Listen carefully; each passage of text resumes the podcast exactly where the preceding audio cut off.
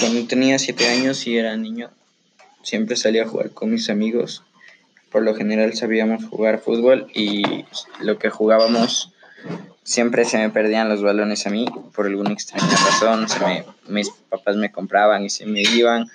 Y así pasé durante unos dos o tres años y siempre se me perdían los balones y, y ya, o sea, era triste porque nunca me podía quedar con un balón hasta que como tía, así de la nada, como que un balón regresó de, o sea, lo volví a encontrar en la cancha del conjunto y desde ahí ese balón lo tengo desde que era pequeño y como que le tengo cariño porque nunca se me ha perdido. Y, ya, y ahora es con el que más juego casi todos los días, aunque ya está un poco viejo, pero es bueno y es el único que me ha quedado de, a lo largo de toda mi niñez.